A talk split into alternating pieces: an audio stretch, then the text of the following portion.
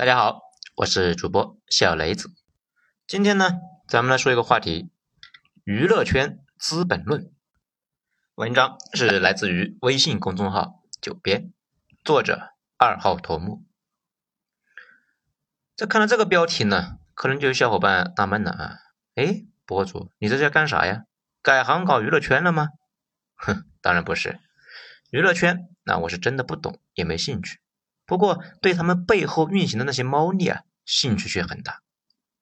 爽子，哎，就咱们郑爽嘛，搞出了那个一点六亿的那个事之后，咱就开始啊写这篇文章。这没想到热点已经过去好几个了，这还没写出来。事实上啊，所有的那些表层之下的运行规律，我都感兴趣。爽子的那一点六亿的片酬出来的时候，就想呢给大家分享一下。不过呢，苦于了解的不是太全面。最近啊，跟一个圈里面混了很多年的人深入的聊了一下，结合自己的了解呢，出了这一篇啊，今天才发出来。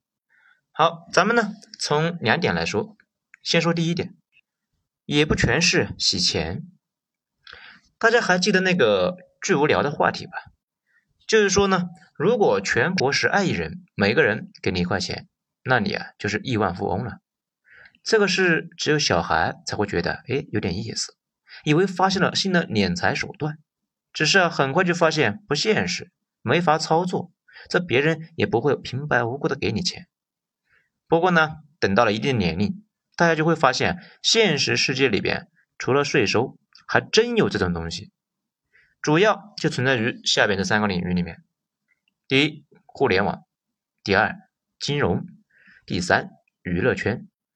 这三个行业呢？都是那种从全国人的兜里面抽份子钱的一个行业，而且受益者不是太多，间接的效果啊，那就是几亿人给一小部分人打钱，尤其那是这些年，金融又和那两个结合了起来，简直就是印钞机啊！而且跟所有的利润丰厚的小圈子一样，这种圈往往是肮脏不堪，各种潜规则，圈子里面还有更小的圈子，总之吧，水很深，一般人把握不住。在今天的内容开始之前呢，咱们先普及几个常识。娱乐圈的核心阶层是上市的大影视公司，这些啊，基本上那就是一台不用电的印钞机。上市影视公司它获利的方式特别多，首先是上市就可以募集资金啊，这个很关键啊，大家一定要记住。以前呢，那种明星火了，广告商来赞助，最终由观众买单的模式啊，正在弱化。现在主要的模式呢，是上市公司从股民那里啊募集资金，然后他们再玩来玩去。明星声望高，拥有明星的公司也就被大家看好，这股价会上升，大家呢就会踊跃的给公司打钱。上市公司筹到钱之后，可以操作的空间那就大了。娱乐业是轻资产大资金的产业，一部电影这个电视呢耗资动辄就是以亿来计算。其中呢，可以通过做账的运作的地方太多了。在这里呢，首先那说一个关于投资影视啊洗钱的误区。很多人说洗钱的过程是花一万块钱拍影视剧，报账的时候呢报十万，把九万转到相关的公司账上，只要提供发票把账目做平，那九万就被洗白了。这个说法正好是搞反了。有些小伙伴呢，在看到啥理解不了的，都觉得是洗钱。其实洗钱是为了把不合法的钱变得合法。钱如果能够堂而皇之的转来转去，就说明这些钱已经没问题了。那还洗什么呢？咱们之前有一篇在里面说过了啊，就是一文说透地下钱庄到底是个啥，大家呢可以去听一下。以前呢，我给大家解释过，偷票房或者是鬼场。也就是呢，有人拍了一部电影上映的时候，那根本就没人看，但是电影院可以搞得就跟啊很多人看似的，把来历不明的钱放到票房上，这些钱就被洗白了，这才是洗钱，要用票房来掩盖来历不明的脏钱。在国内假票房最厉害的时候，电影院里面的假票房那是玩疯了，影院几乎不关门，过了十一点不用买票进去随便看。一张票没有卖，但是呢，票务系统那全卖完了。甚至呢，排片排了一部片子啊，只放四十分钟，胆子大的把票价都定到一百一张，还有那种你买了一个片子，看的呢也是这个片子，给你的票却是另外一个片子，价格也比你之前支付的实际的要贵很多。这是影院在偷票房，借着这个办法把票房弄到合作的片子里面，增加票房收入。很多出品的影视公司和放映的院线本身就是合作关系，甚至是一家左手到右手，优势啊那是不要太大呀。国家打击起来那都很困难。不过呢，后来做的实在是过分了，最后是引得监管方那打击。从那以后，假票房的问题好了很多。影视行业有时候确实也需要洗钱，但是大部分的时候其实是利益输送，也就是赚了很多钱，或者从股民那里募集到了很多。有人呢想把这些钱弄到自己的账上去，或者是想要少交税，这就要需要一系列的复杂的操作。这就是为啥呀？有一些电影一看就是注定赔钱的，甚至啊都不上映，明显不是在偷票房，也不是在洗钱。这一类呢，往往就是偷公司的钱，或者是藏收益。小伙伴们呢，时常呢看到一个电影或者电视，它号称呢花了几个亿啊，但是看起来非常劣质，而且是剧情、演员、道具、布景、特效全面的差，似乎根本就没有花那么多钱。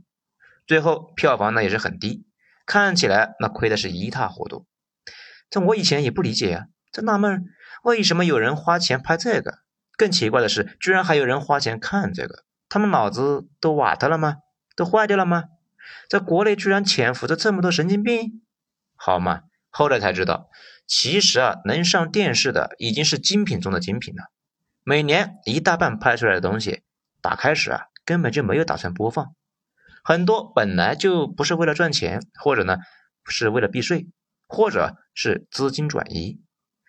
当然了，在宣传的时候，那还是要说投入多少多少亿，账目上啊，可能看起来确实花了很多，但是好多钱通过相关的公司从别的项目回到自己手里，是不是不理解啊？来，咱们再举个例子，有些人啊去出差，搞了一堆的打车票和酒店发票回来公司报销，本来呢花了一万，搞出来三万的各种发票，这公司还以为他这是实际支出呢。其实这些票都是他从票贩子那里弄来的，都给他报销之后，他就赚了两万。在拍电影也一样，可能是公司的管理层用假项目骗公司的钱，看着是花了好多啊，可能最后大部分都跑到管理层自己的公司里面去了。讲到这里啊，大家可能就纳闷了：咦，还能这样？不是说私企比国企优越的地方就在于私企是自己的吗？当然不是啊。现在的上市企业，这个管理权和所有权是分离的。企业的 CEO 是职业经理人，所有者的是股东，他们之间呢是会有利益冲突的。如果哪个公司拍影视赔钱了，不要随便认定人家会难过，可能呢在那里偷着乐呢。还有一种转移资金的方法，就是呢通过明星来转移。影视公司通过制作亏损，把资金从账上转移出来。啊，特别是上市公司，通过转移把钱从公共账户弄到外面，只需要保持一个少量的盈利就可以。这样呢，就规避了上市公司被监管的问题。比如这一次爽子的事情，合同方是北什么文化啊，是有名的爆款发动机，很多大家熟知的爆款大片都是他们公司搞出来的。这奇怪的是，看财报。他家呢，只要是赚了钱以后啊，就好像失了智一样，就乱花，看着和赚来的钱是有仇一样啊。再仔细看，从资金转移的角度看，乱花钱不过是一种表象，目的呢，可能是为了把利润从上市公司转出来。这里呢，再举个例子，大家就知道了。比如啊，我搞了一个上市公司，搞出来的爆款产品赚到了钱，不仅如此啊，从股市上还融到了不少的钱。但是这个钱是公司的，公司的上层如果想把这玩意弄到自己账上，有办法吗？比如，那我可以给我自己发一百个亿的工资吗？啊，几乎没可能，说不过去啊。而且呢，盈利是要交税的，打到我自己账上也要交税。那有没有办法解决呢？也不是没有办法。比如，我再搞一个烂片，给主演两个亿，他收到钱再给我想办法转过来，这样公司最后的盈利很少，税也就可以少交。这谁要是问起来啊，就说拍烂片花掉了。最后呢，大概明星的钱也能够转一圈来到我的碗里面。当然了，实际的过程要影视公司注册很多的公司配合啊，过程呢非常复杂。但是目的的手段大致就是上面这样的。如果是正规一点的剧组拍的东西，还是要上荧幕的。这种名义的预算呢，都是以亿为单位的，实际单位那也是千万级别。各种部门都很齐全。这个事的毛病呢，一个是着急，一个是要应付花钱的老板。说到着急啊，就是拍片子跟撵贼一样，一个影视拍一个半月，电视剧呢一集平均只有两三天，演员每天要十八个小时，导演和副导演那几乎都是轮班干活啊。所以那个时候是真的缺演员，太缺了。有点名气的价格飞涨，而且呢档期满到爆，这也是演员片酬在那几年快速增加的一个原因。有点名的演员那就特别紧缺，一个是啊拍戏本身就要消耗很多时间，忙不过来；第二个呢是谈话类和真人秀的节目那个时候大量的抢走档期；第三呢是很多演员是真的不会演戏。有一个女演员拍一个哭的镜头，笑了十几次啊，这导演都哭了呀。到这个地步，演员的脾气那就上来了，有的干脆说不来那就不来。那个时候导演那就特别的孙子，见到主演都要客客气气的。这不知道呢是哪个天才就被逼急了，运用起了一个技术手段，比如早期八个替身，主演呢只要不出正面就用替身，而外景呢就全部用绿幕。但是就算是这样还不够好，那只好抠图啊。但是抠图不光花钱，还费时间。抠图的公司赶不过来呀，或者呢，为了多赚一些钱啊，就好接几家的活，自己呢留下一大半的活啊，转给小公司干。这小公司图那抠的是一塌糊涂啊。至于做特效，很多时候都要等半年。那这样子的话，哪个能等你吗？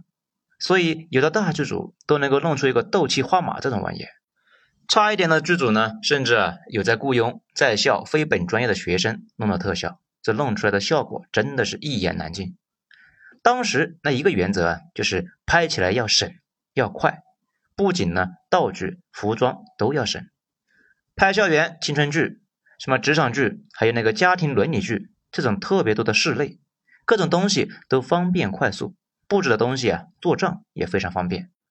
抗日剧和古装宫斗剧大热，因为横店等影视城弄了一系列的场景、服装、道具，最开始啊花高价做了一大批。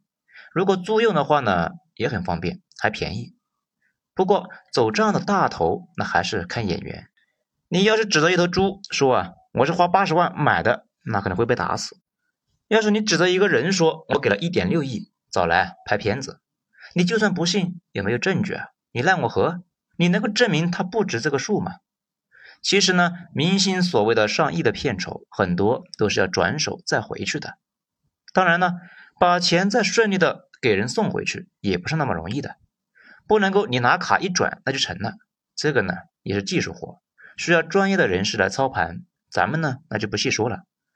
网上有人呢说买了个艺术品，倒也是可以哈，但是呢太低级啊。